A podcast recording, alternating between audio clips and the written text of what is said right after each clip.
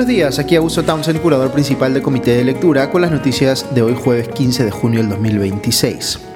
Empezamos esta mañana comentando recientes declaraciones que ha dado la eh, presidenta Dina Boluarte, quien estuvo en Piura en una actividad oficial con el presidente ecuatoriano Guillermo Lazo. Recordemos que Boluarte está de facto impedida de salir del país porque no tiene a quien dejarle encargada la presidencia y la podrían vacar si lo hace. Pero de todo lo que dijo la presidenta ayer, lo que mayor polémica ha levantado es el eh, comentario que hizo sobre la convocatoria de una eh, nueva, entre comillas, toma de Lima, es decir, una nueva jornada de protestas contra su gobierno en la capital. Eh, dijo Boluarte, tras señalar que en los primeros meses de su gobierno enfrentó alrededor de 500 protestas violentas, que, abro comillas, yo llamo a esas personas que nuevamente están anunciando la tercera toma de Lima o la tercera toma del Perú. ¿Cuántas muertes más quieren? Por amor de Dios, ¿acaso no les duele en el alma haber perdido más de 60 personas en estas movilizaciones violentas? Que ninguna de esas muertes la ha provocado o la ha buscado el gobierno. Cierro comillas. Eh, aludió, eh, aunque sin nombrar a alguien en específico, a aquellos que pidieron su renuncia y que, digamos, al no quedar satisfechos porque eh, ella rechazó esa posibilidad, abro comillas, siguen buscando y quieren utilizar a la población peruana para seguir generando zozobra, violencia, caos, crisis y están en Europa con esa narrativa falsa hablando contra el Perú, cierro comillas. Con esto último está eh, refiriéndose aparentemente a Verónica Mendoza, dando a entender además que impulsar estas protestas se puede calificar a su juicio como eh, traición a la patria. Lo que más reacciones ha generado de todo esto es la frase ¿cuántas eh, muertes más quieren? Pero yo diría que esta última alusión al delito de traición a la patria también es importante comentarla. Veamos las interpretaciones de lo primero. Eh, un grupo grande de gente en las redes sociales ha eh, interpretado este comentario de Boluarte como una amenaza expresa, como diciendo que la consecuencia necesaria de que la gente proteste va a ser que algunos mueran. Esto ha indignado muchísimo a quienes ya perciben al gobierno de Dina Boluarte como un eh, régimen autoritario dispuesto a matar a quienes protestan en su contra para sostenerse en el poder y que en esa medida cuenta ya en su haber con decenas de personas fallecidas por efecto de la represión de la policía eh, y de las Fuerzas Armadas. Del otro lado están quienes creen que detrás de las protestas eh, sí hay una estrategia política de forzar un cambio en el poder y que quienes conciben esa eh, estrategia aceptan como daño colateral o incluso buscan que haya muertes para que eso genere mayor adhesión incluso a los móviles de la protesta. En su discurso, Boluarte está apuntando a este segundo grupo, a riesgo de alienar o indignar mucho más al primero. Mi opinión al respecto es que incluso cuando pueda haber actores detrás de la protesta que no tienen reparos en eh, invocar a la violencia para generar pues, una transición política en línea con sus propios intereses, eh, que no son eh, mayoritarios, pero sí creo que existen, igual es muy desafortunado el comentario de Boluarte, porque en efecto puede leerse como una amenaza de que el gobierno está dispuesto a reprimir incluso cuando eso lleve a la muerte de los protestantes, o que en todo caso lo muestra como incapaz de, o se muestra a sí mismo como incapaz de evitarlo. Dicho de otro modo, con su discurso la propia Boluarte está dándoles respaldo a las opiniones de sus críticos en el sentido de que el suyo es un gobierno que no puede evitar matar a quienes protestan en su contra, como si no tuviera capacidad de lidiar con la situación de otra manera. De todas las cosas que ha dicho Boluarte hasta el momento, probablemente sea eh, esta la más transparentemente autoincriminatoria. Políticamente les está haciendo cada vez más difícil a las agrupaciones políticas que la apoyaron inicialmente en su reacción a las protestas, eh, pues seguir respaldando al gobierno cuando abiertamente amenaza con no poder evitar más muertes si eh, protestan en su contra. Además está decir aquí que el derecho de protesta, como cualquier otro derecho fundamental, tendría que estar asegurado en su ejercicio de tal manera que su sola puesta en práctica no implique pues eh, riesgo de muerte. Eh, hay que pensar eh, en esto no solo imaginándonos a los actores violentistas que sí existen, sino en el ciudadano o ciudadana que por razones que podemos compartir o no quiere movilizarse pacíficamente para mostrar rechazo a un gobierno, a cualquier gobierno. Yo siempre trato de ponerles paralelos para ilustrar mejor el punto. Eh, imagínense que Pedro Castillo, luego de, la, eh, de imponer la inmovilización social obligatoria eh, del pasado 5 de abril del año pasado, justamente para que no protestaran en su contra, pues imaginemos que le hubiese dicho a los que iban a salir a protestar ese día que cuántas muertes querían ocasionar, como diciendo que esto iba a llevar a la muerte de gente como una consecuencia inevitable de protestar en ese momento en contra del gobierno de Pedro Castillo. Eh, y luego está pues esta otra alusión que les comenté, eh, menos eh, abordada, al delito de traición a la patria, pero que es, yo diría, muy grave también uno puede pensar que las cosas que ha venido diciendo, por ejemplo, Verónica Mendoza en Europa eh, son eh, profundamente equivocadas y pronunciarse enfáticamente en ese sentido. Pero es distinto decir que, eh, digamos, decir eso que decir que por el, el, solo hecho de decirlas ya alguien como Verónica Mendoza se convierte automáticamente en una traidora a la patria, que es, como saben, uno de los delitos más graves que hay en el país. Eh, ¿Qué está diciendo aquí Boluarte? Que el solo hecho de criticar a o protestar contra su gobierno convierte a una persona en traidor a la patria. Eh, calificar a los opositores políticos como traidores a la patria es otra herramienta de manual de los regímenes autoritarios. En resumen, eh, y compartiéndoles aquí, como les decía, mi apreciación personal, estos dichos de la presidenta sobre muertes inevitables y traidores a la patria son muy desafortunados y muestran pues a un gobierno que, sea por impericia o de forma deliberada, está justificando él mismo el encasillamiento que se le hace como un régimen, eh, un régimen perdón, autoritario que ya traspasó o que está dispuesto a traspasar cuando lo requiera eh, los límites que le impone la democracia, como el Estado de Derecho y el respeto a los derechos fundamentales.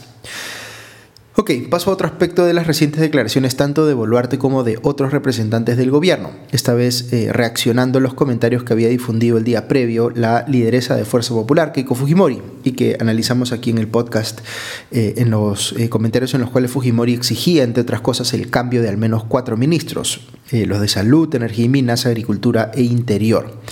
Sobre esto, las declaraciones de Boluarte fueron mucho más medidas. Dijo, abro comillas, las opiniones que vengan de diversos sectores, nosotros las recibimos y las respetamos también, pero los ministros saben que eh, están en constante evaluación y las decisiones que debamos tomar en adelante a consideración del presidente del Consejo de Ministros las estaremos tomando en esa evaluación y esos resultados. Cierro comillas.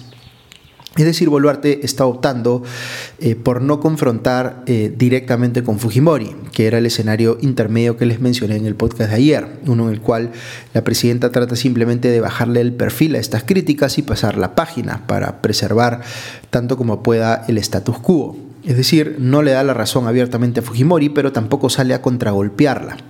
Eh, ahora, algunos ministros se han pronunciado también al respecto en términos un poco más confrontacionales que los de Boluarte. No me queda claro si han ido más por la libre o si los han enviado a propósito para tener una dinámica de buen policía, mal policía, es decir, donde uno habla suave y el otro habla duro. Eh, el ministro de Defensa, Jorge Chávez Cresta, ha señalado, por ejemplo, que, abro comillas, se puede recibir recomendaciones, mas no imposiciones, cierro comillas. Mientras que el ministro de Desarrollo e Inclusión Social, Julio de Martini, que es muy cercano a Boluarte, eh, ha dicho, abro comillas, no hay que ver solo la crítica destructiva, cierro comillas. Eh, desde el Fujimorismo, entre tanto, siguen saliendo voces a opinar sobre el gobierno con eh, bastante dureza, como el ex congresista Miguel Ángel Torres, quien ha dicho que el premier eh, Alberto Tarola, abro comillas, creo que se le están pasando las tortugas, cierro comillas, sugiriendo además que dé un paso al costado si es que no puede pues con la responsabilidad. Aquí me refiero a lo que les comenté ayer en el podcast. Eh, una pelea abierta entre el gobierno de Boluarte y el Fujimorismo sería eh, una amenaza a la línea de flotación del primero, que nos llevaría a un escenario político distinto, posiblemente uno de escalamiento del conflicto entre el Congreso y el Ejecutivo. Ok, otra noticia de la política local, el Jurado Nacional de Elecciones dispuso la inscripción del partido Perú Primero, es decir, el que impulsa el expresidente Martín Vizcarra. Sin embargo, estableció el jurado que Vizcarra no puede figurar como fundador eh, y presidente ejecutivo del partido por estar actualmente inhabilitado por el Congreso. Según el jurado, el Tribunal Constitucional ha interpretado ya que eh, una persona con inhabilitación del Congreso eh, no puede fundar ni representar a una organización política según eh, cita la República.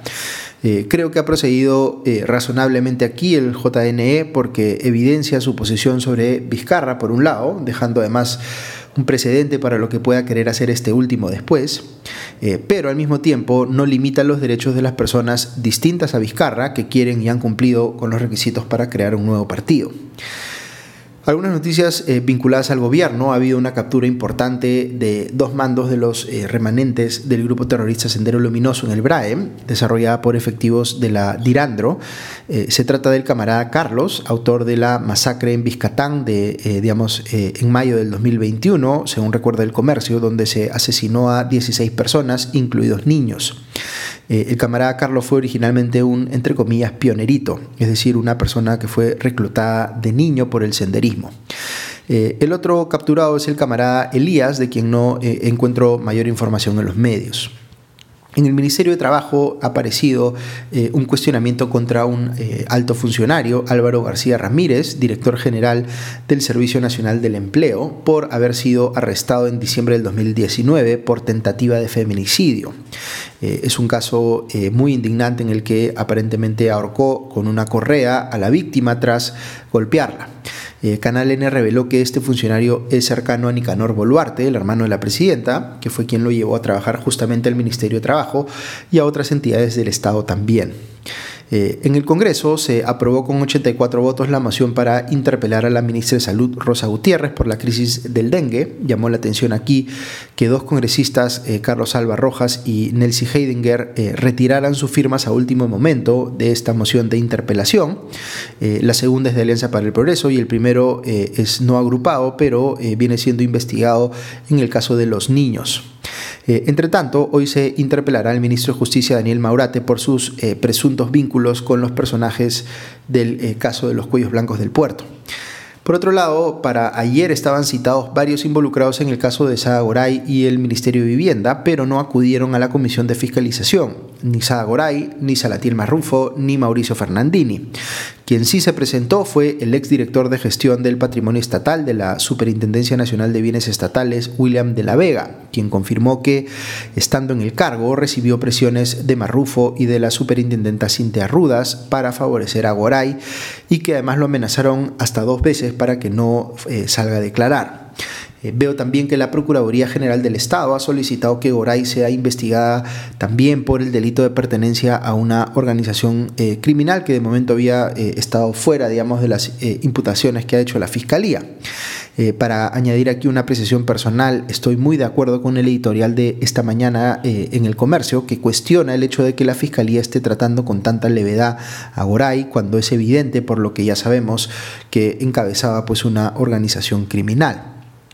Eh, otros temas del Congreso. Ayer hubo una condecoración a Mari Carmen Alba como expresidenta del Congreso, lo que se da en un momento de polémica en el que se le atribuye haber intentado eh, presionar, inclusive por la fuerza, a su colega, la congresista Francis Paredes, para que votara como ella quería en el debate sobre el retorno a la bicameralidad. Eh, colgar un cuadro conmemorativo de la presidencia de Alba que costó 9 mil soles. Eh, un caso que se verá hoy en el Congreso es el de la congresista Luciana León, ex congresista, perdón, Luciana León, investigada por tráfico de influencias, cohecho y peculado en conexión con el caso de los intocables ediles de la Victoria. Ha tardado muchísimo este caso en llegar a esta etapa y ojalá se le dé resolución ya mismo. Eh, un tema final, el Congreso aprobó por insistencia la ley que faculta a los miembros del Serenazgo a poder usar armas eh, no letales, solo que cambió el término que utiliza y ahora les llama entre comillas medios de defensa. Eh, hubo 110 votos a favor, 0 en contra y 4 abstenciones. Estamos hablando de que los serenazgos puedan utilizar grilletes, bastones, aerosoles y chalecos antibalas. Aquí me ha parecido curioso ver a eh, Carlos Canales, el alcalde de Miraflores, por Renovación Popular, salir a defender esta ley aprobada por eh, insistencia, mientras que Rafael López Aliaga, alcalde de Lima, por la misma agrupación política, eh, dijo más bien que, entre comillas, esta no es la solución y que él prefiere el camino del patrullaje integrado, potenciando también la labor de la policía. En sentido similar, se ha pronunciado la alcaldesa de San Isidro, por ejemplo, que ha dicho que eh, su opinión es que, eh, digamos, el énfasis tendría que estar puesto en cómo hacer para que la policía trabaje mejor eh, en el control de la delincuencia. Mientras que, por otro lado, por ejemplo, Carlos Bruce, el alcalde de Surco, por Avanza País, ha dicho, por su parte, que, abro comillas, esta es la medida que necesitamos contra la inseguridad, cierro comillas. Ok, eso es todo por hoy. Que tengan un buen día y ya nos escuchamos pronto. Adiós.